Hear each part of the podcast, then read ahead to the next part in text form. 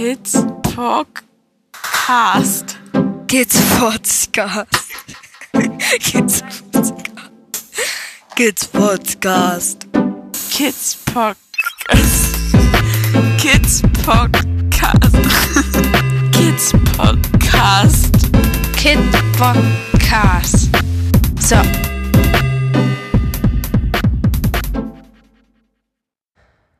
Hallo Momochill. Hallo Christian, Na, wie geht's? wie geht's?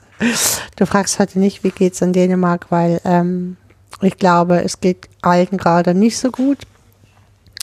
Mit diesem ganzen Corona-Wirrwarr, der jetzt gerade so entsteht.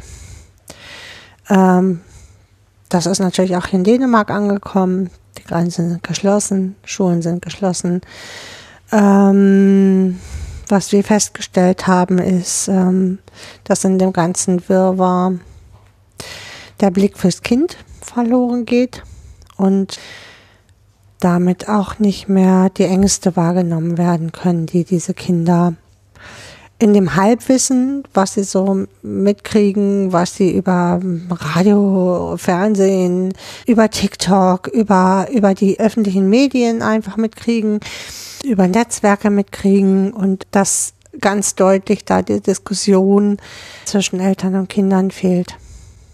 Oh ja, nicht nur zwischen Eltern und Kindern, für mich auch zwischen Ämtern und Eltern, Pflegeeltern, weil ich glaube, niemand, wir müssen niemandem erzählen, dass gerade für traumatisierte Kinder der, die Stressverarbeitung schwierig ist und der Stress, der gerade auf die Kinder zukommt, ist enorm.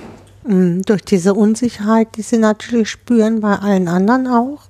Das macht ja was mit ihrem Umgebungsumfeld auch.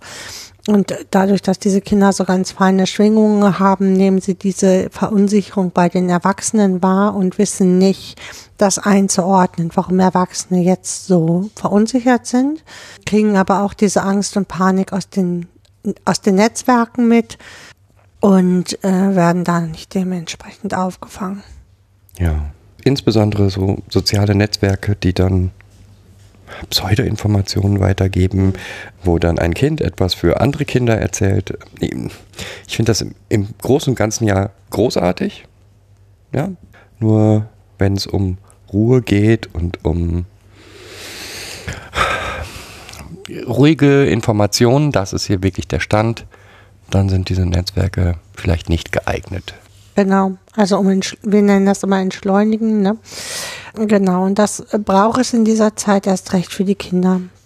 Die Kinder haben äh, am Anfang freuen sie sich vielleicht über Ferien, aber sie haben dazu eine Million hunderttausend 68 Fragen, die im Endeffekt weder beantwortet werden noch gestellt werden oft. Das ist eigentlich so das Schwierige, dass sie sich aus ihren Netzwerken so selber so ein Halbwissen machen und dann halt schnell ja, verunsichert sind und in der Verunsicherung sich auch keine Hilfe suchen, um es zu klären. Ja. Genau.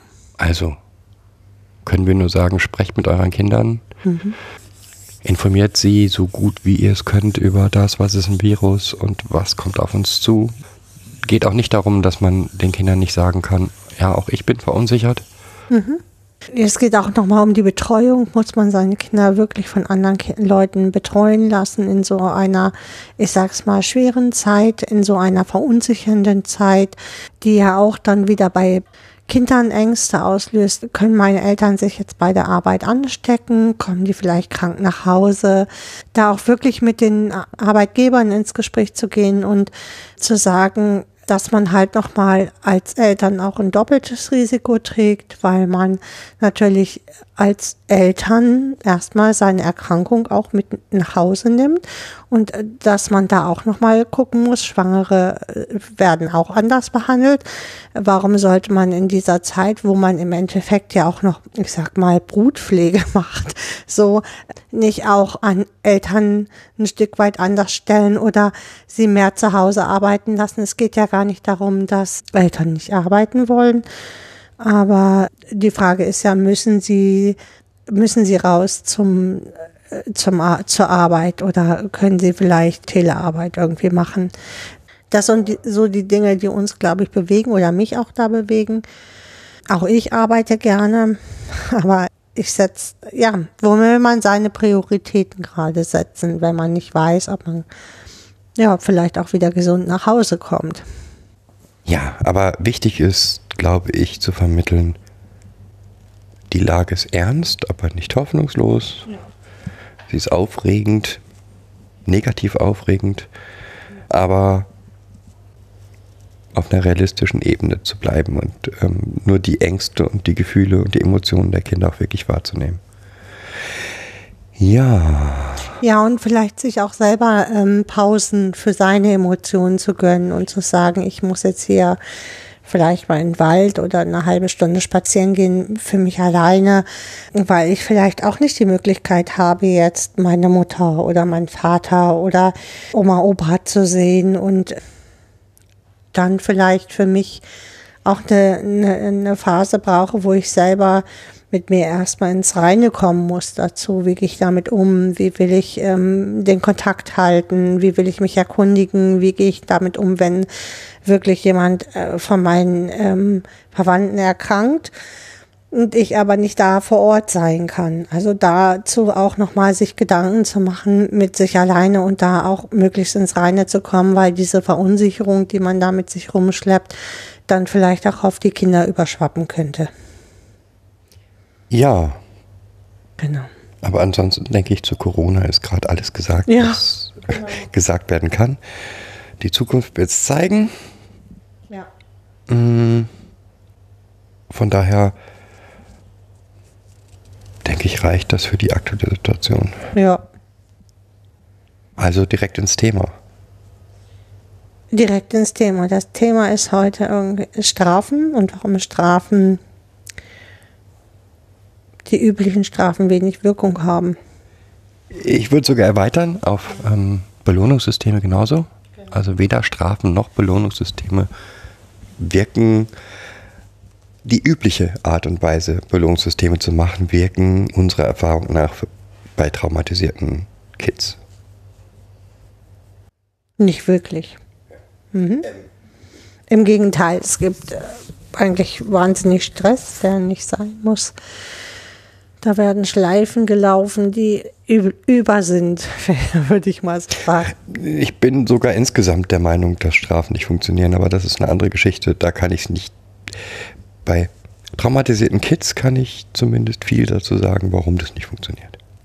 Mhm, da fang doch mal an. Genau. Fangen wir erstmal damit an, wo kommen die Kinder her? Fast alle, also wenn man davon ausgeht, dass ein fremduntergebrachtes Kind traumatisiert ist, dann kann man davon ausgehen, dass sie aus Familiensystemen kommen, in dem Strafen, Bestrafungen aller Art und Weisen extrem, exzessiv, unvorhersehbar, erschreckend häufig vorgekommen sind. Und damit auch solche, sowas, was wir Täterintrojekte nennen. Das auch, aber jetzt erstmal die Kinder, die hier unsere Kinder, kann ich sagen, haben von Bestrafungen berichtet, die sind unvorstellbar. Von eine Woche kein Essen, Prügel, Einschließen. einschließen, also jetzt nicht, du gehst in dein Zimmer, sondern wirklich die Tür abschließen, ähm, das Kind alleine lassen, Anschreien ohne Ende bis in die höchsten Oktaven. vor allen Dingen extrem lang. So, jetzt setzen wir dem erstmal gegenüber die Bestrafungen, die in einem normalen, Anführungsstrichen, Haushalt vorkommen. Die da wären. Zum Beispiel dieses, du gehst jetzt in dein Zimmer, aber du weißt natürlich, dass du jederzeit rauskommen darfst, Ja, wenn du was brauchst. heute Nachmittag darfst du nicht zum Tischtennis. Oder, ähm, Dein Gameboy kannst du mal eine Woche vergessen. ja, was noch? Was waren denn noch so übliche? Also Hausarrest in allen Varianten. Hast du, hast du das erlebt, Hausarrest? Also ich, Ich kann mich da gut, gut Ja. dran erinnern. Ja, Mhm, Ne? Ähm, genau, Hausarrest, Medienverbote. Medienverbote, genau. Äh, dann Comics zerrissen, äh, Comics weggepackt, Spielsachen ausgeräumt. Also so, ja, das Übliche halt, ne? Was diese- man, was man so aus Haushalten man- hört. so aus seiner Kindheit auch selber kennt. Genau. Und all diese Dinge, die selbst das Schrecklichste, was ich mir persönlich vorstellen kann, ist im Verhältnis zu dem, was die Kinder erlebt haben, blanker Hohn. Ja, mir fällt noch eins ein, was aber auch auf unsere Kinder betrifft, oft, oft ist dieses nicht miteinander sprechen. Dieses ähm, äh, wir- Schweigen als Strafe. Da kommen wir gleich nochmal zu, weil das ist ja nochmal extrem.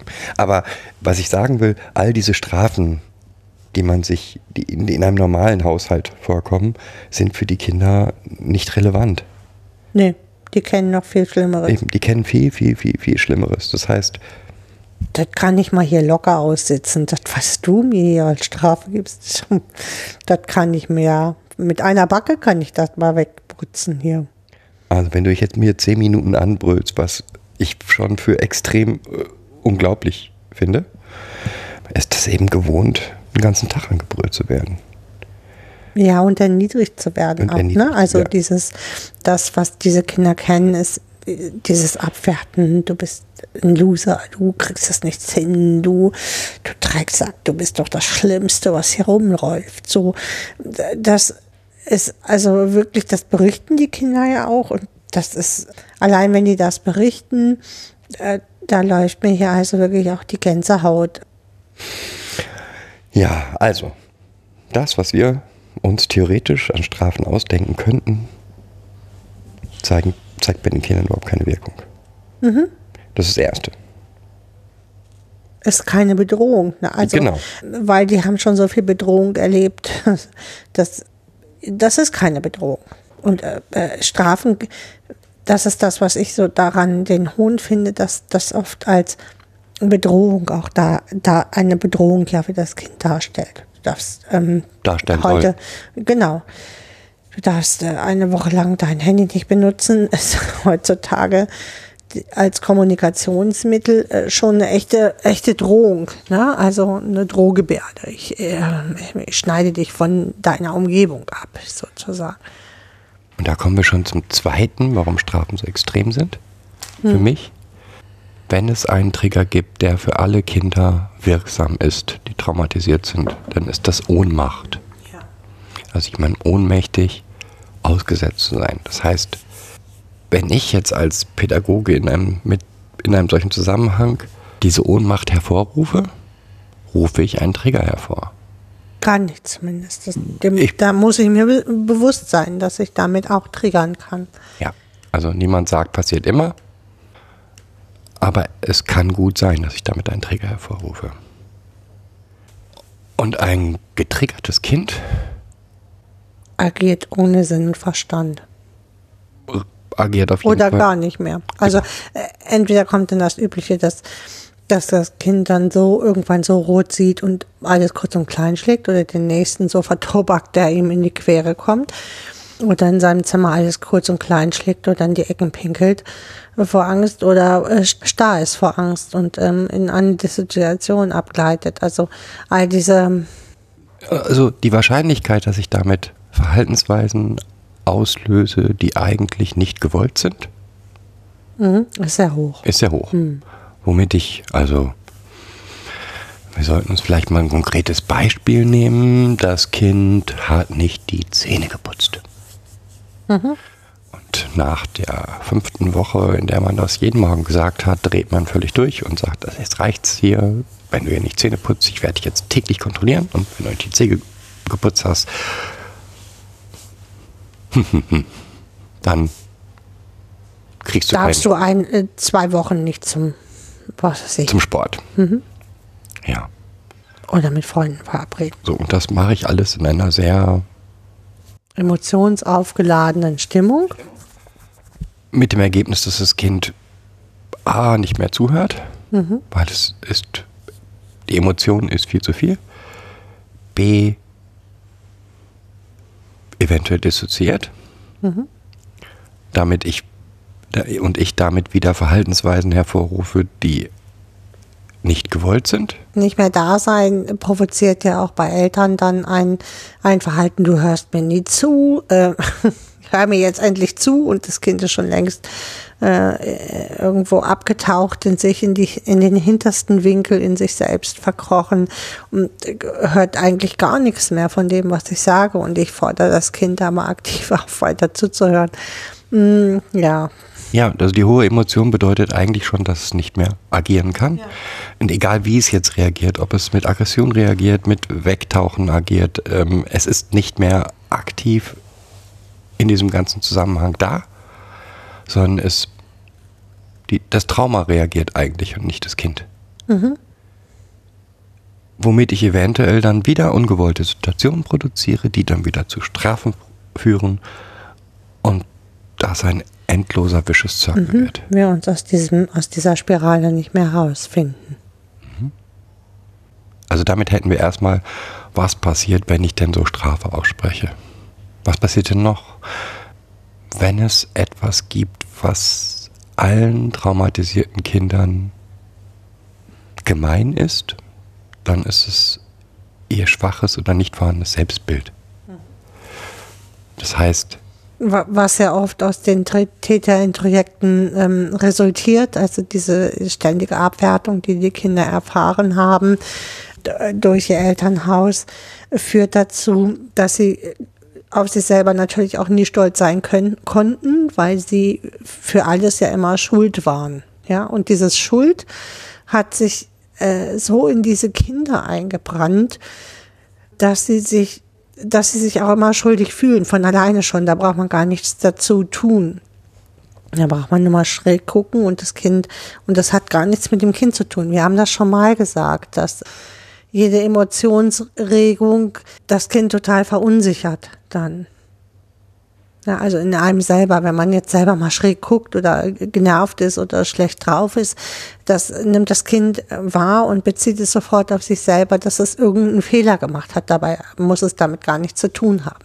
Das hat was mit dem Selbstbild des Kindes zu tun.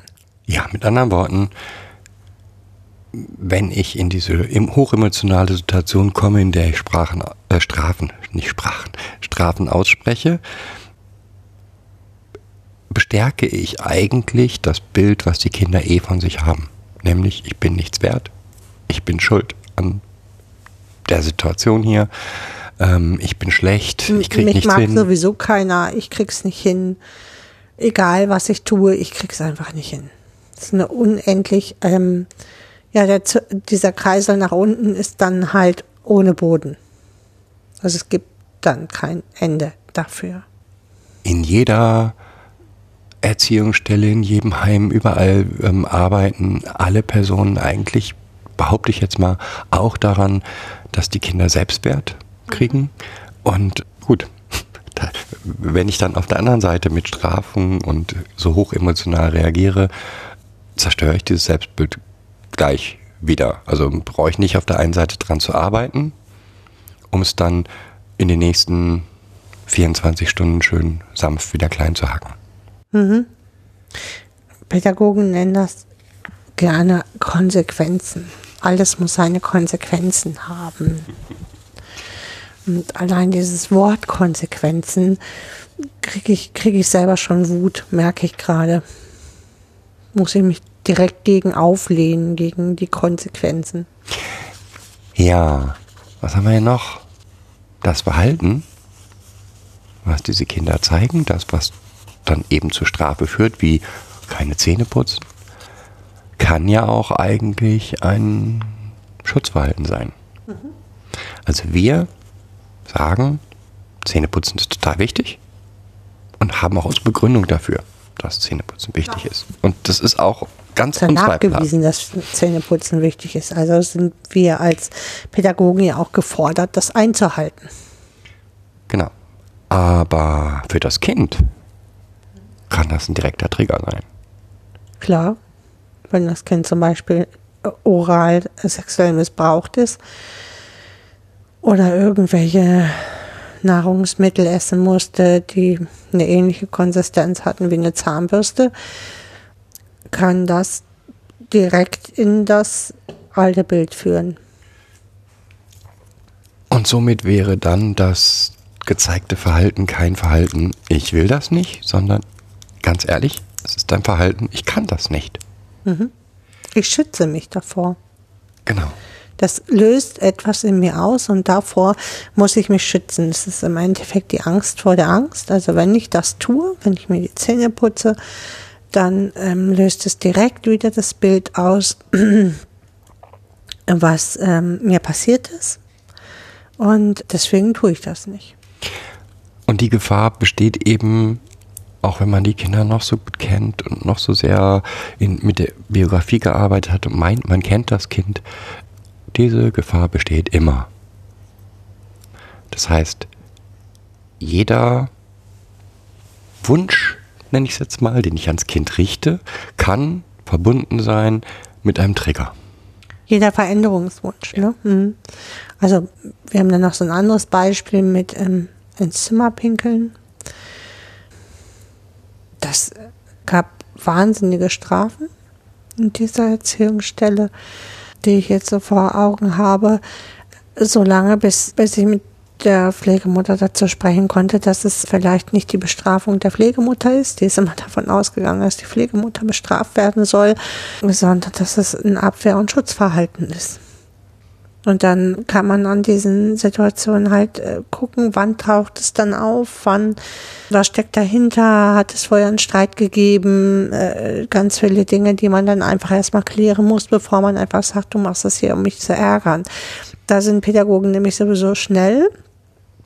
Das hat dann was mit der Übertragung zu tun, dass diese Wut des Kindes dann auch ganz schnell auf einen selber überspringt und man davon ausgeht, dass ja, dass das Kind das tut, um einen selber zu ärgern. Ja, also jetzt haben wir die Ohnmacht als Trigger, ein Trigger durch der direkt an dem gewünschten Verhalten hängt und das Zerstören des Selbstbildes. Mhm. Und dann wäre da noch der Quälgeist. Mhm. Kannst du den Quälgeist erklären? Nein? Okay. Mach Ist du das auch- mal, das hast ist- du ja so schön auch gelernt. Ähm, kannst du viel besser, vielleicht kann ich da einfach einhaken. Ist also mit der Quälgeist ist für mich mit das komplizierteste, was im Trauma oder ja im Trauma vorhanden ist. Fangen wir an nochmal mit den Täterintrojekten. Fast jeder Traumatisierte hört Stimmen oder hat Emotionen, die direkt mit dem Täter in Zusammenhang stehen. Das heißt, man hat früher gedacht, das wären Sätze, die der Täter demjenigen gesagt hat. Also sowas wie du bist scheiße, du bist schlecht, äh, was auch immer. Heute geht man davon aus, dass es- dass das nicht unbedingt sein muss. Das müssen also Täter und Projekte sind nicht unbedingt Sachen, die der Täter wirklich gesagt hat. Das können sie sein. Können sie sein, mm, aber sie können auch die Emotionen widerspiegeln, der, der, äh, die bei dem Kind dann hängen geblieben ist. Also dieses Abwerten zum Beispiel oder das Zerstörerische, was das Kind da drin gesehen hat. Genau. Und diese Emotionen oder Stimmen, die die Kinder dann wahrnehmen, können dazu führen, dass sie diese kind, dass sie diesem Täter auch noch lange, nachdem sie keinen Kontakt mehr zu dem Täter haben, dessen Befehle befolgen. Das heißt, der Täter fordert sie ja eigentlich dazu auf, oder zumindest haben sie das Gefühl, äh, fordert der Täter sie dazu auf, böse zu sein, schlecht zu sein, böse Oder Geheimnisse zu haben. oder Geheimnisse zu haben. Genau. Das darfst du aber nicht der Mama sagen, weil dann hat die Mama dich nicht mehr lieb. Ist eins der liebsten Täterintrojekte. Mama hat mich dann nicht mehr lieb, wenn ich hier sage, dass ich was Böses mit dem Papa gemacht habe. Oder was Böses gemacht habe, was der Papa mir gesagt hat, dass ich das tun soll. Oder ins Hier und Jetzt übertragen. Mama hat mich dann nicht mehr lieb, wenn ich ihr sage, dass es mir gerade völlig schlecht geht. Das darf ich hier gar nicht sagen. Das geht die gar nichts an. Oder Muss ich sie vorschützen? Genau. Oder ich darf eigentlich, ich vertraue denen, diesen Pädagogen, die sind zwar immer ganz nett, aber so richtig vertraue ich denen nicht.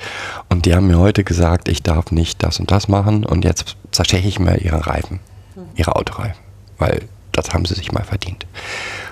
Oder ein Geschwisterkind wird massivst bestraft. Oder Tiere werden gequält. Man geht eigentlich heute davon aus, dass es eher so ein, also nicht ein direkte, im direkten Zusammenhang mit dem Täter steht, sondern mehr ähm, sowas wie das Stockholm-Syndrom sind. Also es ist eine Identifikation mit dem Bösen, was ihnen widerfahren ist, dem sie sich Kann auch eine Täteridentifikation sein. Ne? Genau, also Identifikation mit dem Täter, um sich zu schützen. Weil, nochmal, was Das haben sie gebraucht zum Überleben. Genau. Genau, Was bliebe diesen Kindern das übrig? Und die Das Kinder können. Wenden sie erstmal an weiter. Hm. Und den Kindern kann es noch so gut gehen im Hier und Jetzt. Dieses Gefühl, ich muss dem aber schon das geben, was er will, bleibt halt. Diese Kinder, mal unserer Erfahrung nach, können die Kinder das klar benennen. Das ist zwar für sie wahnsinnig anstrengend. Ja, jetzt über Jahre, ne? Ja, ja, das ist nicht, ja jetzt nicht schon. direkt Mhm. anfangen. Genau. Aber sie können das trotzdem aber klar benennen. Mhm. Das hat was von gehandelt sein, wie immer. Also nicht selber zu handeln, sondern das Gefühl zu bekommen, ich muss das jetzt tun. Und es gibt für die Kinder nur einen Weg daraus. Und der wäre. Nein sagen. Und das ist total schwer. Also im Prinzip, ja, ich weiß, du willst das jetzt, ich aber nicht. Du Quälgeist magst das jetzt gerade wollen, ich brauche das aber nicht.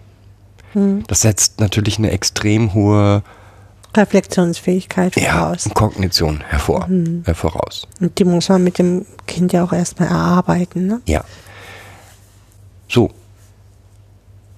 Und wenn jetzt dieser Quälgeist zuschlägt und ich dann bestrafe, bestätigt den Quälgeist nur noch. Weil, ja, war ja klar, dass die doof sind zu mir. Hab ich dir ja vorher gesagt, dass die Dass voll man blöd sind. nicht vertrauen kann, habe Genau. ich dir ja immer gesagt. Sagt der Quälgeist dann. Sagt der Das habe Quälgeist. ich dir ja immer gesagt. Das, jetzt haben wir es wieder getestet und wir können denen nicht vertrauen. Das wird auch oft mit diesem, ja, die testen aus in, von vielen Pädagogen. Ich sehe das nicht so, dass die wirklich austesten. Ich halte das nicht mehr für austesten, sondern ich halte das wirklich für der. Ich habe zwei Realitäten. Und die eine Realität ist die des Quälgeistes. Und eigentlich möchte ich ja gerne die zweite annehmen, die schöne annehmen, aber da ist noch die andere. Und Und wer sagt mir denn, dass die Bestand hat hier, wo ich so bin?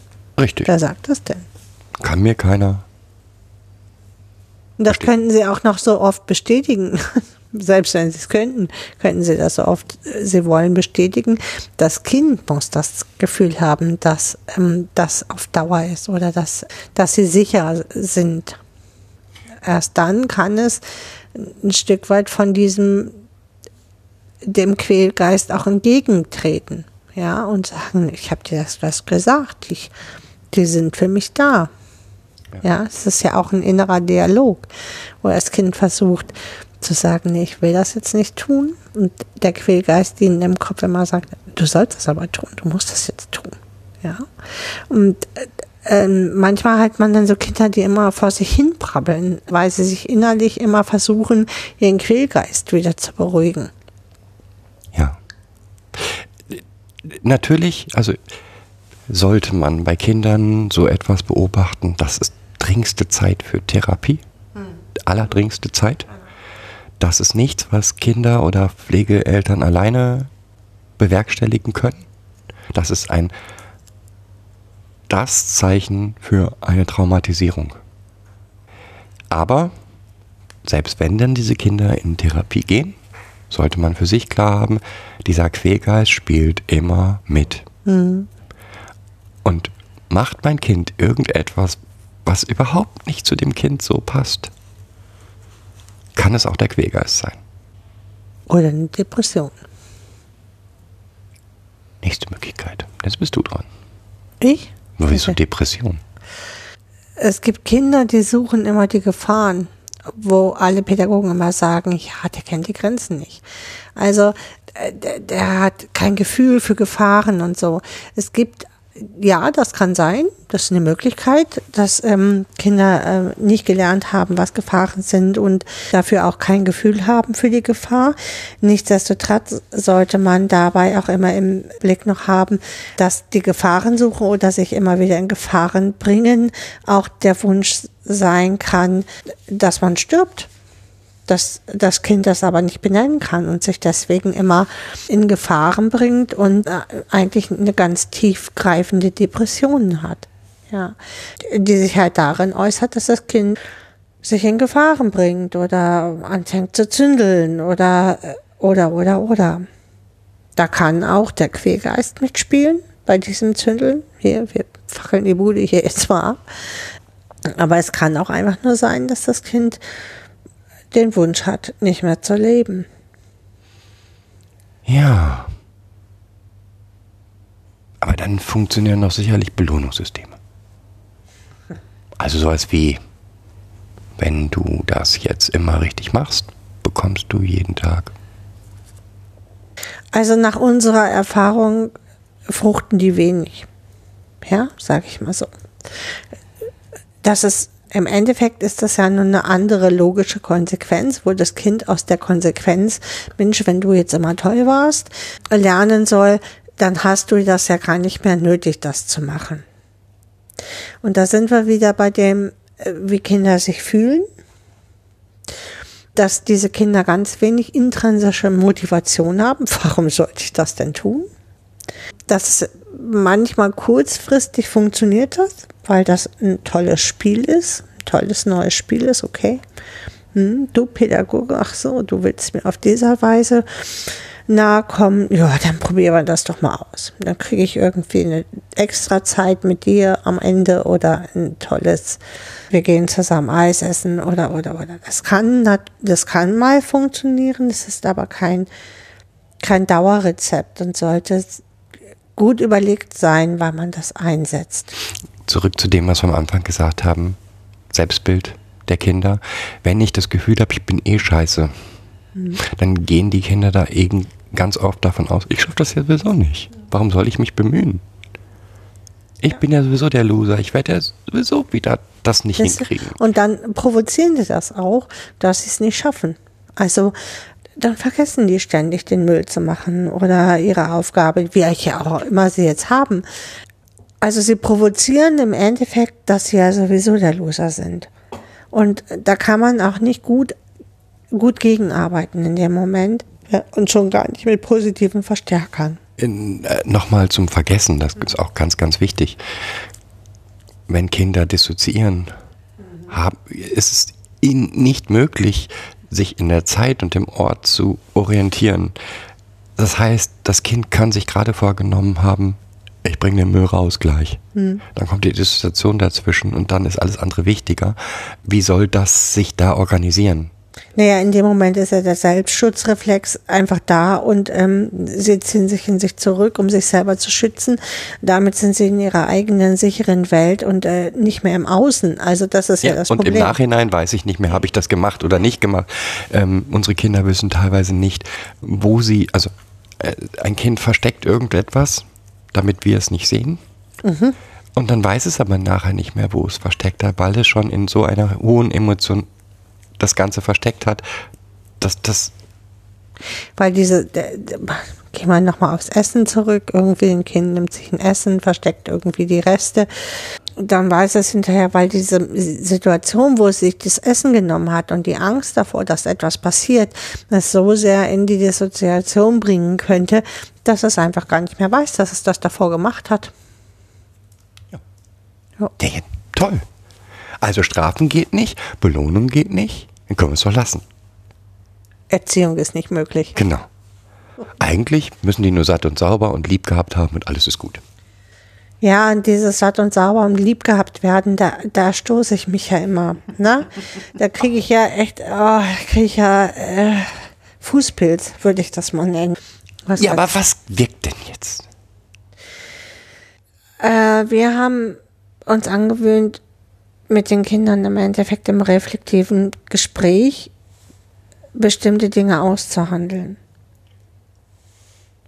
Ja, und da gibt es aber ganz viele Ebenen. Fangen wir erstmal damit an. Manche also wir- Dinge muss man erstmal so haben- nehmen. Fangen wir erstmal an.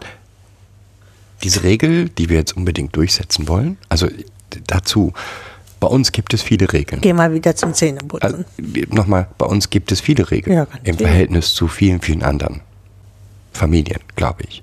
Ich würde es nicht Regeln nennen, ich würde es Strukturen nennen.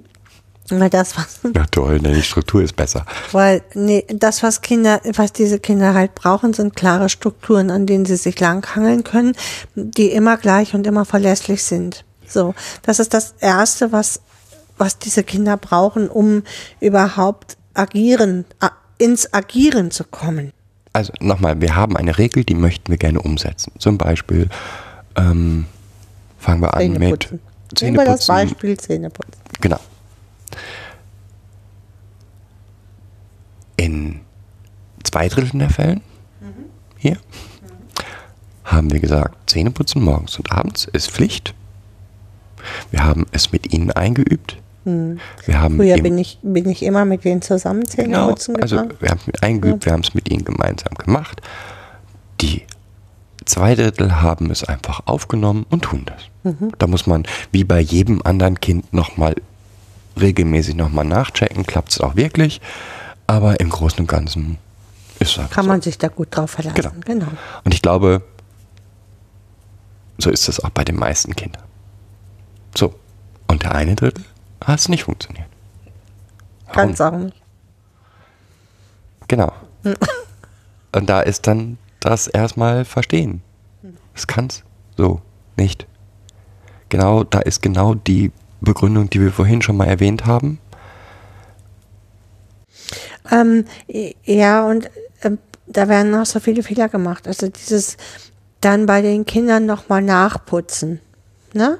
Ähm, äh, Pflegemutter putzt bei dem Kind nochmal nach, weil es halt nicht ordentlich war.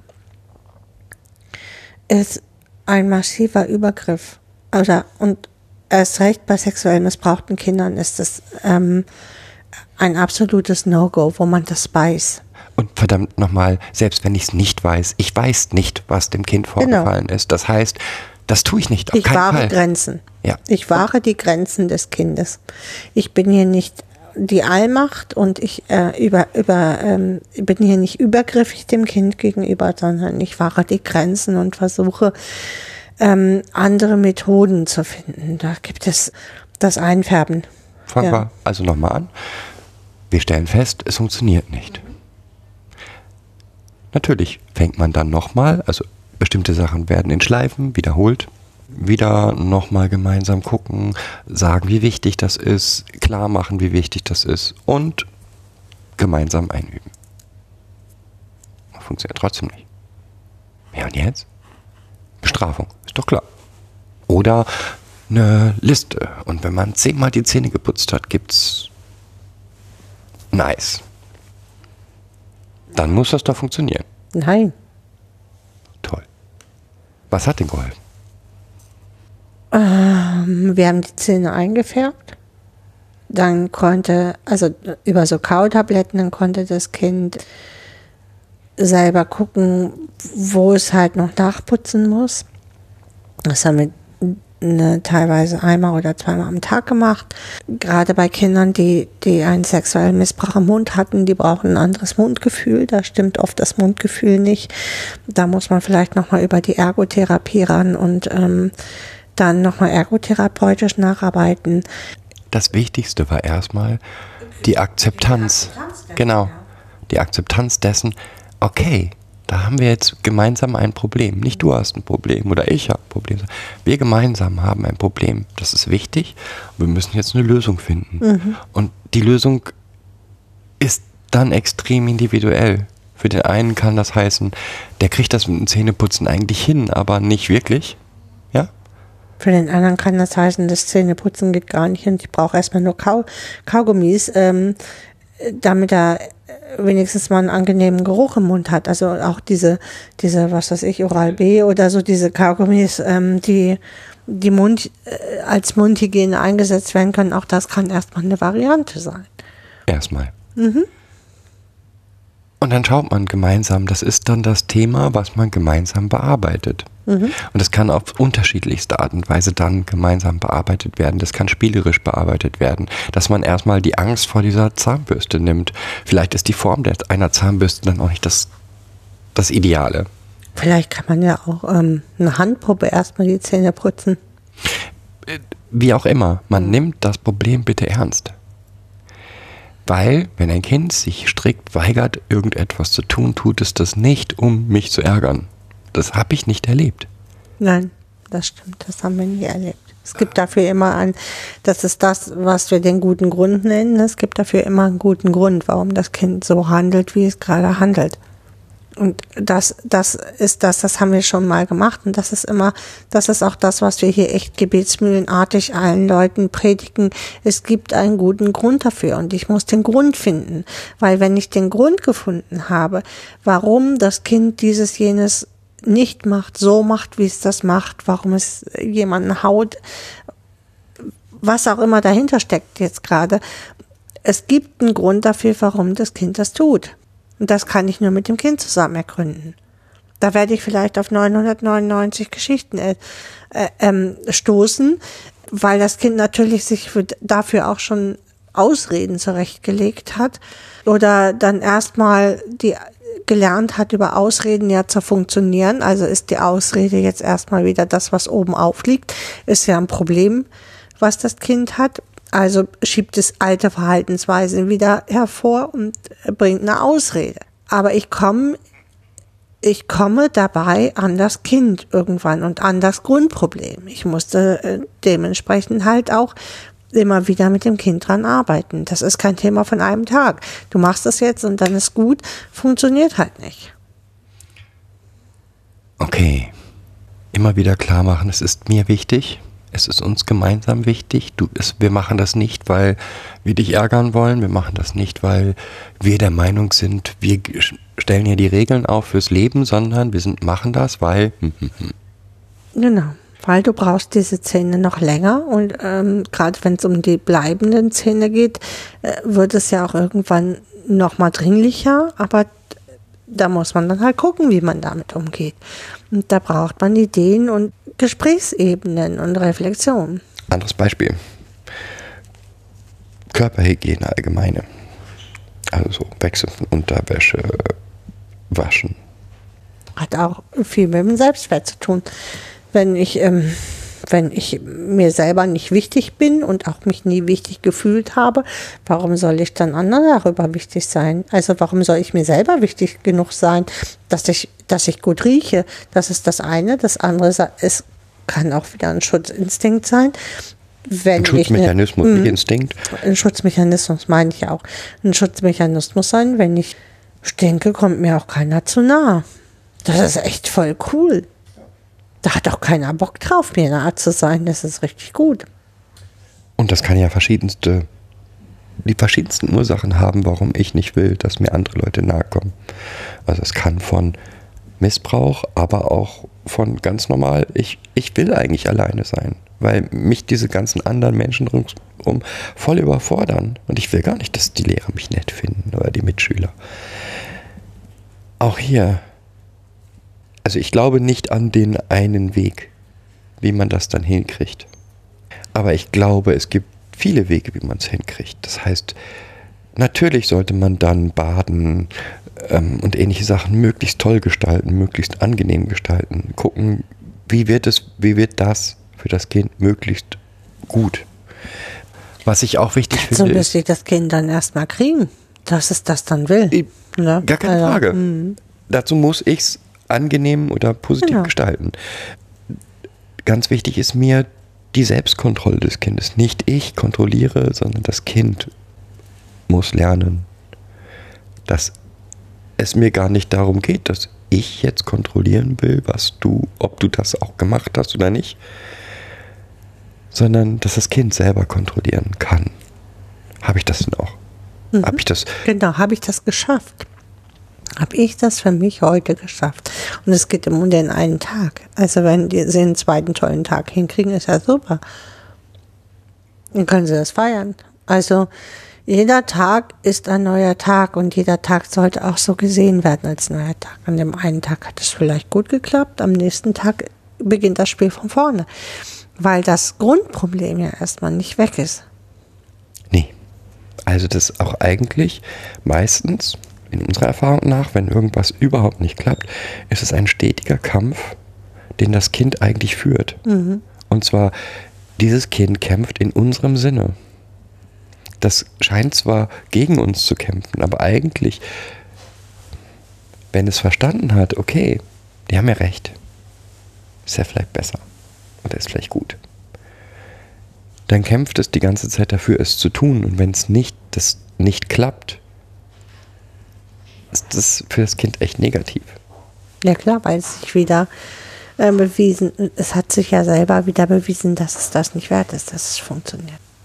Und wenn sie dann noch oben drauf schimpfen, oder wenn man dann noch oben drauf schimpft, ist es eigentlich eine doppelte Strafe für dieses Kind. Und ganz traurig. Ja, das macht mich gerade ganz traurig. Oh. Was kann man noch tun? Also die Kontrolle ans Kind geben. Also nochmal, wir haben im Prinzip jetzt gesagt, A, immer kontrollieren, ist denn das, was ich da von dem Kind will, von dem Kind überhaupt leistbar? Aus verschiedensten Gründen kann es nicht leistbar sein. Das Kind dazu befähigen, dass es leistbar ist. Das heißt, ich muss dann auch befähigen. Genau. Und das kann na, auf ganz unterster Stufe vom Verständnis, was soll ich denn überhaupt hier tun? ist mal das mein Lieblingsbeispiel, Aufräumen im Zimmer. Wie es Das soll irgendwie gibt ordentlich es, sein. es scheint Pädagogen zu geben, die meinen, dass das Wissen, wie ein Zimmer aufgeräumt ist, in das Kind diffundiert, so durch die Haut. Einfach, das, das kommt aus dem All in einem Das- bestimmten Alter. Mm, Ja, das ist so die Telepathie. Ich gucke das Kind an und dann weiß das Kind schon vom, vom Kopf her, was ich eigentlich erwarte. Ich sage ja aufräumen. Genau. Und ist ja klar, das, oder? Das Verrückteste sind dann Findest Pädagogen, Verrückteste sind dann Pädagogen, die dann überprüfen, ob das Aufräumen stattgefunden hat, indem sie völlig abstruse Dinge machen. Ja, über Fußleisten wischen über. Fußleisten oder irgendwo irgendeiner Lampe. Also es ist, ist, ist Entschuldigung, ist Haben nichts, sie auf dem Tisch gestanden. Genau.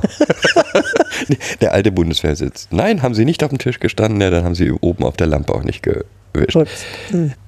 Wo man sich wirklich fragt, was erwarten die von den Kindern? Also nochmal, auch aufräumen, so was Simples wie aufräumen, muss ich mit den Kindern üben. Und zwar kleinschrittig üben und schauen, guck mal, ja, wenn ein Kind verstanden hat, warum Aufräumen gut ist, dann tut es das auch. Ja. Also das stellen wir hier immer wieder fest. Und es gibt Kinder, die ganz wenig Handlungsplanung haben, die wirklich so viel Chaos in ihrem Kopf haben, dass sie diesen Schritt mh, des aufgeräumten Zimmers nie zu Ende bringen, weil dann schon wieder irgendwas anderes da ist.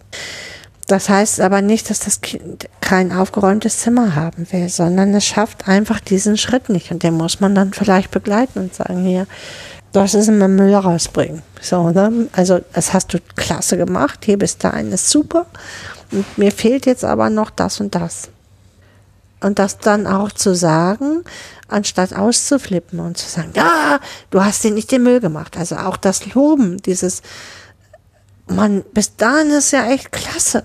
So, und jetzt fehlt, damit es richtig super klasse ist, fehlt noch der, das und das. Und das auch ganz nett zu sagen. Also man muss es ja nicht, Äh, abgesehen davon, dass es auch meiner Erfahrung nach ähm, nochmal jedes Kind ist anders, aber es gibt Kinder, die mit dem Zimmer auch deutlich zeigen, wie es gerade in ihnen aussieht.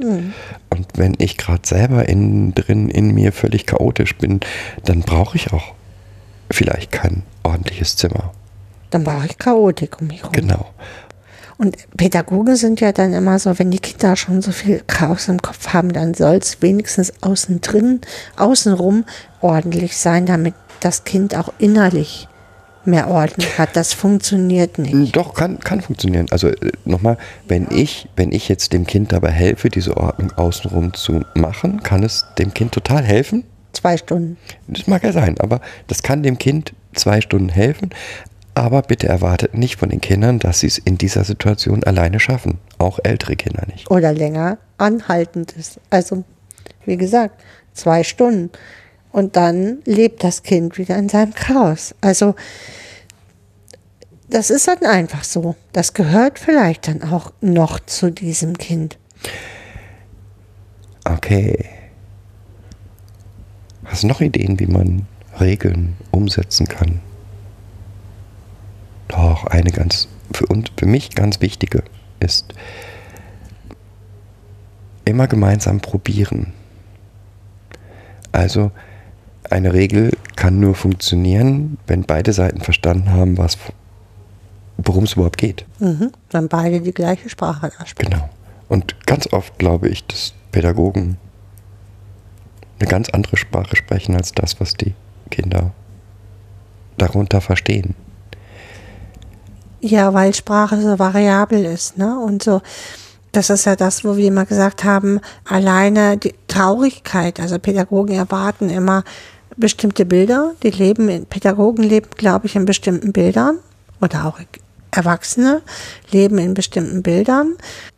Traurigkeit ist dunkel, Liebe ist rot und das muss für die Kinder überhaupt keine Wirklichkeit sein. Also Kinder haben oft ganz andere Bilder von, von Traurigkeit oder von, von, vom Aufräumen. Also auch das Wort aufräumen oder essen oder heiß oder kalt, das kann alles, das ist ja so variabel. Und da muss ich schon eine Sprache sprechen lernen. Und das ist wirklich eine gemeinsame Sprache entwickeln. Da müssen äh, Pädagogen schon sich dann äh, auf das Kind einstellen und mit dem Kind zusammen eine Sprache entwickeln. Eine Idee ist auch immer noch zu sagen, was brauchst du denn von mir, damit ich dich dabei unterstützen kann, dass das klappen kann?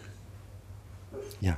Das ist, ähm, das ist nämlich der gemeinsame Weg und das ist immer eine Frage von uns, was brauchst du von mir dazu?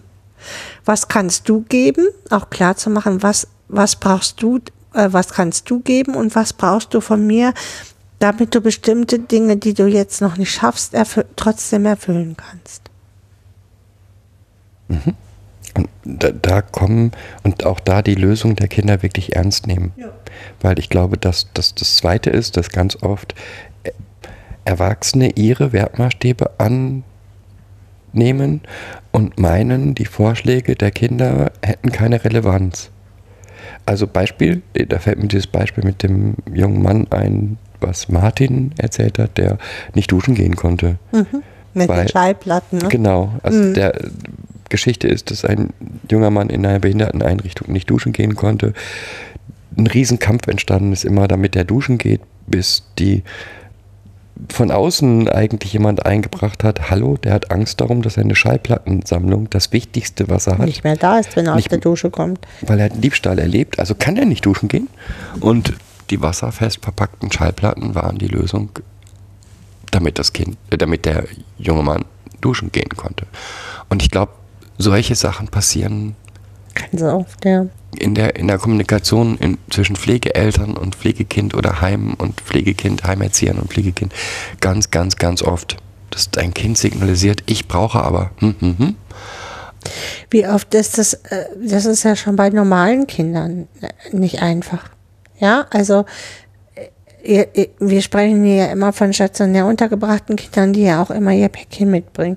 Und wie oft haben, ähm, hat man das erlebt, dass man mit seinem Kind, mit seinem eigenen Kind an, an, völlig aneinander vorbeigequatscht hat oder untereinander auch völlig aneinander vorbeigequatscht hat. Ja, also ein, ein Pullover aufhängen heißt für mich etwas anderes, als es für dich heißt. Es, in der, Im Endeffekt hängt er auf der Leine, aber jeder von uns hat eine andere Technik. Und wenn ich jetzt davon ausgehe, dass ähm, äh, der eine die Technik des anderen übernimmt und dann sauer darüber bin, weil ich, weil er die gleiche Technik nicht verwendet hat, dann habe ich, dann habe ich einfach ni- nicht die gleiche Sprache gesprochen. Das ist für mich so. Ja, oder auch, oder auch ein Kind sagt, ich will aber, ich brauche aber das und das oder ähm, ich kann nicht, weil, ja, dann nützt es nichts, wenn ich das weil, was das Kind mir vermittelt, nicht ernst nehme. Der, Ich brauche aber ein Eis jedes Mal. Kann ja auch eine, eine Antwort sein. Dann, dann muss es halt erstmal eine Weile das Eis sein. Das muss ja nicht riesengroß sein, aber man kann es dann irgendwie verhandeln. Und diese, die Begründungen der Kinder können uns völlig abstrus erscheinen. Sie müssen es aber nicht sein, weil sind sie auch nicht, weil für die Kinder ja die Logik eine andere ist. Ja. Was haben wir noch nicht? Wie machen wir denn dann die Pädagogik hier bei uns? Gar nicht. Gar nicht. Wir machen gar keine Pädagogik. Nee. Google wird über, Die, die überfordert. leben hier einfach nur so. Hm? Ja. Hier gibt es keine Regeln. Jeder nimmt sich aus dem Kühlschrank, wenn er was essen will. Und Gemeinsame Mahlzeit. Nein. Sag mal. äh, Darum geht es. Ich glaube, dass ganz 80 Prozent aller Pädagogik ist, macht den Kindern vor, was ihr erwartet. Lebt so, wie ihr es erwartet. Hab klare Strukturen. Manchmal müssen, muss man von diesen klaren Strukturen abweichen oder andere wie so Ausstülpungen finden. Ja, aber erstmal sowas ähm, wie gemeinsam essen, gemeinsam ähm, Ja. den Abend verbringen, aufeinander Rücksicht nehmen. Das sind alles Dinge, die die Kinder durch, das, durch Nachmachen, glaube ich, extrem Hm, verinnerlichen. verinnerlichen und eben ganz viel reden. Also es geht darum, kein, nicht zu sagen, ich will aber Regel A, B und C, sondern es geht darum, ich will Regel A, weil das ist das Ziel und wie kommen wir denn dahin? Mir ist nicht wichtig, dass Regel A gilt, aber mir ist das Ziel wichtig. Das da, das ist wichtig. Und dem Kind Genau, und dem Kind auch klar zu machen, dieses Ziel ist wichtig. Mir ist es wichtig, dir ist wichtig. Oder wir, ich möchte, dass es dir wichtig ist. Und wenn ein Kind verstanden hat, warum es Ja, wir wenden, wir wenden, glaube ich, sehr viel Psychoedukation an in diesen Situationen, wo es dann halt nicht klappt. Oder wo ein Kind halt hier ausrastet, auch das haben wir ja mal.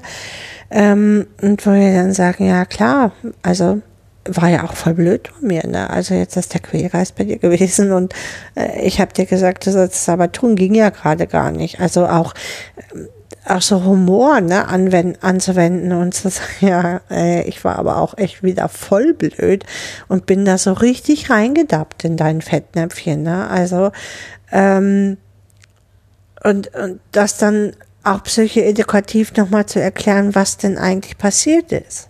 Ja, das ist das, was wir mit diesen, äh, für die Dissoziation hier ähm, mit dem gemeinsamen Bildern und gemeinsamen Sprachen haben. Sich da wirklich Gedanken zu machen, wie kann ich denn eine gemeinsame Sprache entwickeln? Und dazu gehören für mich gemeinsame Bilder. Und das Wichtigste ist immer, finde ich, aus der Emotion raus. In Emotionen verändere ich gar nichts. Die Kinder sind von Emotionen häufig auch völlig überfordert. Das heißt, wenn etwas schiefgegangen ist, versuchen erstmal runterkommen. Gelingt nicht immer. Gelingt nicht immer. Wenn es mal überhaupt nicht gelingt, auch zum Kind zu sagen, boah, da war ich voll scheiße. Ähm, ich wollte das gerade so wichtig, das war mir so wichtig, dass es passiert. Voll blöd, wie ich da gehandelt habe. Echt, ich, auch ich mache Fehler. Auch ich bin mal ein Blödsack. Also so ist das, ne? Also ich, auch ich bin mal blöd. Einfach. Das ist. Ich bin ja, ich bin ja auch nur Mensch. Ja, aber das auch genauso zu spiegeln, weil ich glaube, das ist viel wichtiger als alles andere.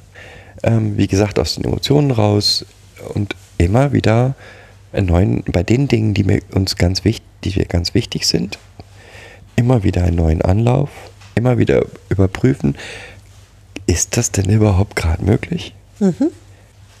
Und wenn es nicht möglich ist, wie können wir dann einen Vorstep dazu hinkriegen, dass wir da hinkommen? Also die Evaluation, die wir hier immer machen, ist, ist das überhaupt gerade leistbar?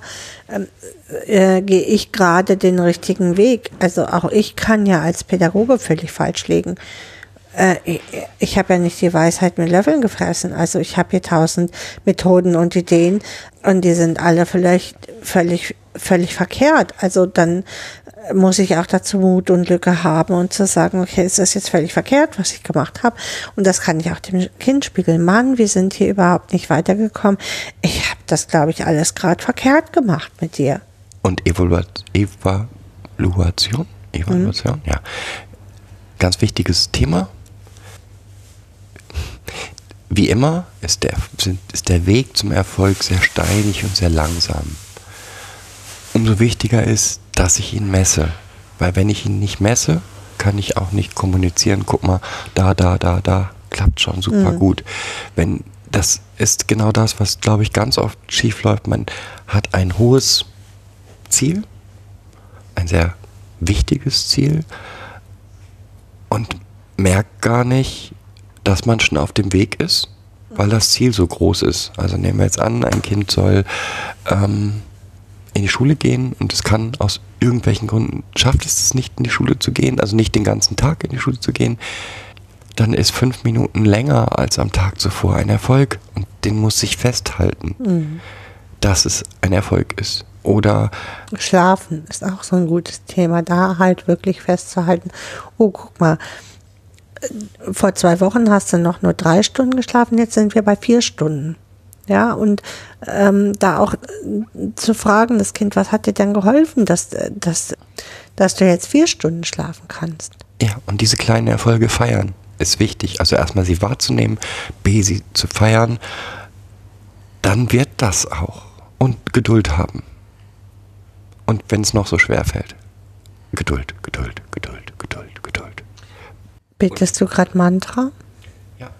Und nochmal, da ist für mich wichtig, nur wenn ich die kleinen Schritte, die kleinen Erfolge sehe und sie gemeinsam feiere, komme ich auf den, habe ich auch die Geduld überhaupt. Mhm. Ich kann die nicht haben, wenn ich nur das große Ziel vor Augen, vor Augen habe. habe. und die kleinen Zwischensteps und da auch wirklich vielleicht ähm, ja das als Fernziel zu sehen dieses, was weiß ich, ich will jetzt Zähne putzen, also ich gehe regelmäßig Zähne putzen, kann ja ein Fernziel sein, um sich zu überlegen, welche kleinen Zwischensteps da sind und diese kleinen Zwischensteps auch wirklich festzuhalten in der Dokumentation. Wir sind jetzt hier angelangt, der nächste Step wäre jetzt, er guckt sich die Zahnbürste an, sage ich jetzt mal so. Ähm, und putzt dem Krokodil die Zähne mit seiner Zahnbürste. So. Und zeit, zeitgleich benutzt er das Kaugummi und spült sich regelmäßig danach nochmal den Mund aus oder was auch immer. Kleine Schritte, weil auch das, was wir häufig erwarten, viel zu große Ziele sind. Noch was?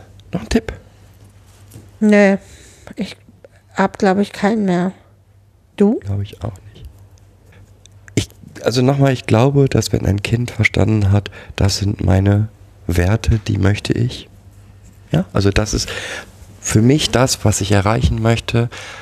Der Quälgeist nicht aktiv ist, ich irgend sowas wie den Beginn einer Beziehung zum Kind habe, wird es versuchen, das zu erfüllen.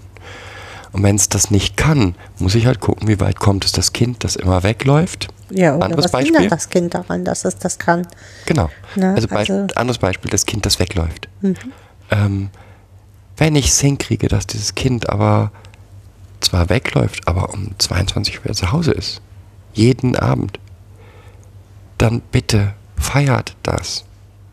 Dann ist das Ziel nicht, ja, aber du bist direkt nach der Schule da und du machst dieses und du machst jenes, sondern schaut hin, wie man dazu hinkommt, Schritt für Schritt. Das große Ziel nicht weglaufen. Aber die kleinen Ziele müssen Schritt für Schritt und mit Geduld und Spucke immer wieder gemacht werden. Rückschläge sind Alltag. Ja. Aber Ganz ehrlich, das ist bei einem ja auch nicht, bei einem, bei einem selbst ja nicht anders, wenn ich mir vornehme, ähm, ich esse jetzt vier Wochen keine Schokolade. Ja, was schon ein großes Ziel für mich wäre. Vier Wochen. Vier Wochen, ja.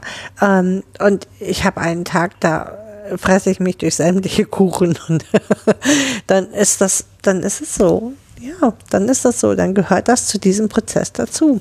So. Ja, also Niederlagen auch mit Humor und mit, mit ähm, also diese gesunde Fehlerkultur, die heißt für mich, sich bemühen ist wichtig, aber wenn es mal schief geht, ist halt schief gegangen. Und das macht nichts kaputt. Und Dann ist das so, ne? Ja. noch was? Nee.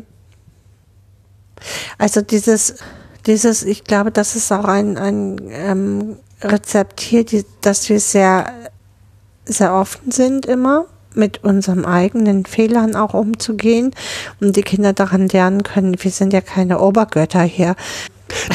Die, der Glaube, man verliert die Autorität, wenn man sich bei seinem Kind entschuldigt hat, ist der größte Schwachsinn, den es gibt.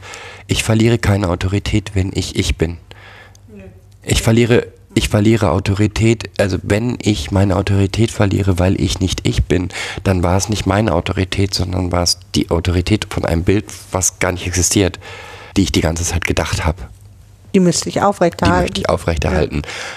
Und ja, also ich glaube, dass tut mir leid, da war ich gerade voll scheiße, ist eins der, einer der wichtigsten Sätze in Die hier fallen, ne? Also die auch hier mal fallen, klar. Also auch ich, äh, wie gesagt, man selber ist ja auch nur Mensch und hat mal schlechte Laune und reagiert vielleicht über, wo man sonst normal reagieren würde. Und ähm, dann zu sagen, ey, wie gesagt, ich, also ich bin schon auch ein Trottel, ne? Also Eine Sache fehlt mir auch noch. Also wir haben gesagt, dass die Kinder keinen Selbstwert haben. Diesen Selbstwert den Kindern aber zu geben und zu sagen, ich glaube aber, dass das so ist, dass du das hinkriegst.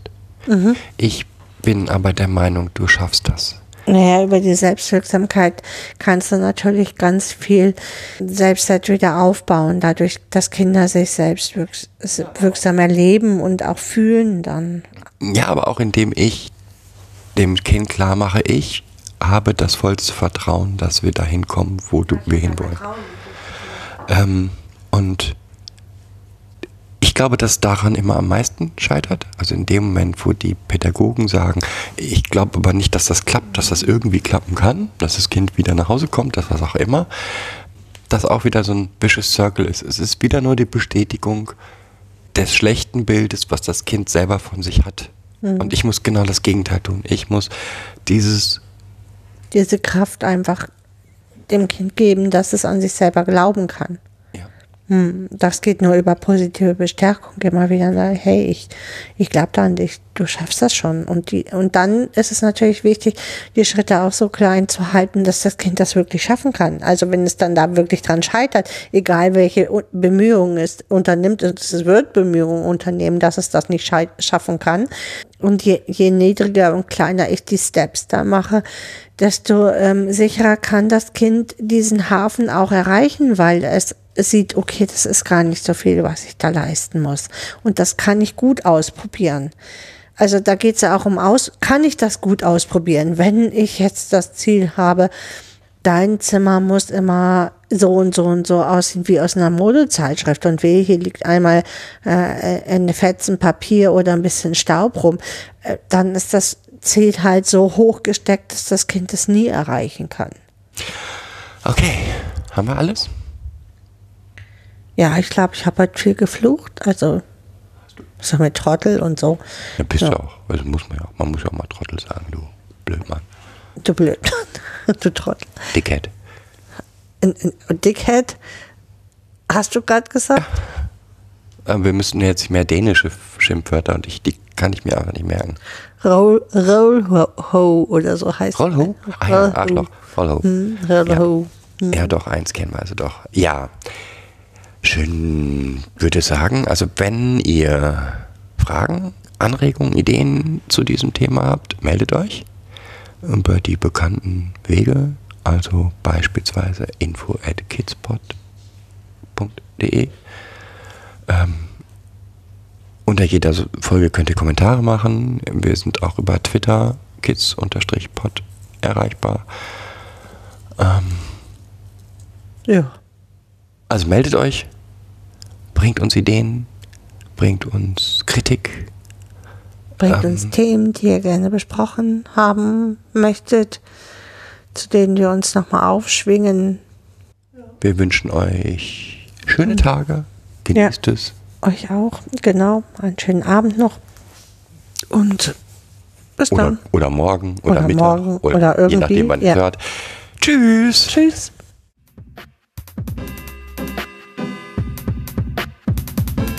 Das war eine weitere Folge Kids Podcast. Danke fürs Zuhören. Shownotes und die Möglichkeit zu Kommentaren unter kidspodcast.de. Anregungen, Ideen und Feedback per Mail an info at kidspodcast.de oder per Twitter an kids-pod. Wenn euch diese Episode gefallen hat, empfehlt sie weiter oder gebt Bewertungen in iTunes oder anderen Podcast-Portalen ab.